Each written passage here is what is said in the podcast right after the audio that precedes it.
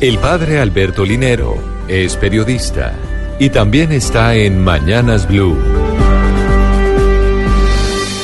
6 de la mañana, 35 minutos. Como les decía, ayer me sentí culpable de no cuidar el medio ambiente. Sí, las imágenes de unos turistas recogiendo muchos pitillos plásticos del mar de Santa Marta me hizo pensar en mi costumbre de exigir siempre pitillos cuando voy a tomar algún jugo en alguna refresquería o en algún sitio público.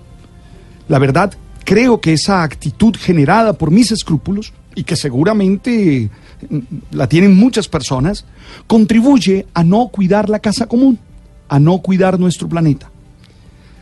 Si te has dado cuenta, son muchas las imágenes que muestran el daño que en especial el plástico le hace al planeta, en especial a los océanos. Por ejemplo, las investigaciones afirman que por lo menos hay 87 mil toneladas de basura en el Océano Pacífico. De hecho, una amplia investigación de la BBC de Londres, titulada Ahogándonos en plástico, reveló el impacto devastador de la polución de plástico en la fauna marina y por ende en la cadena alimenticia. El equipo de biólogos marinos concluyó que millones de aves marinas están muriéndose de hambre debido a que sus estómagos terminan llenos de plásticos. Oye, desde bolsas mm, de plástico, cepillos, dentales, botellas, pitillos, bueno, los cuales tú sabes impiden que haya más espacio para alimentos que le permitan sobrevivir.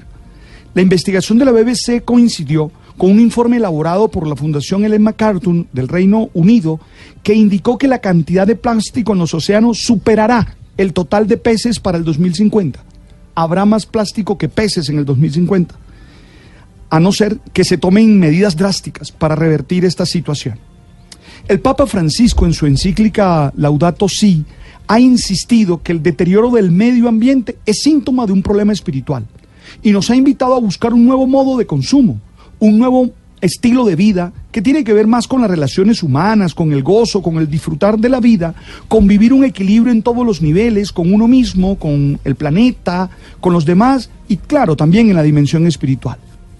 Por eso hoy quiero pensar que aunque todo esto pasa por decisiones de los gobiernos del mundo, también tiene que ver con actitudes personales muy nuestras, actitudes personales que debemos cambiar.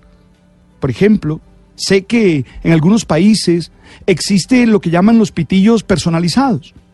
Cada uno lleva su pitillo en un estuche y lo usa personalmente para mediar con ese escrúpulo que tiene. Y me dicen que también hay algunos pitillos de bambú para poder solucionar este problema. De todas maneras, lo importante es que tú y yo entendamos que no podemos seguir con las mismas prácticas que están acabando con el planeta es hora que incorporemos en nuestros mandamientos personales, en esos que rigen la vida, el que nos proponía Eduardo Galeano. Honrarás a la naturaleza de la que formas parte.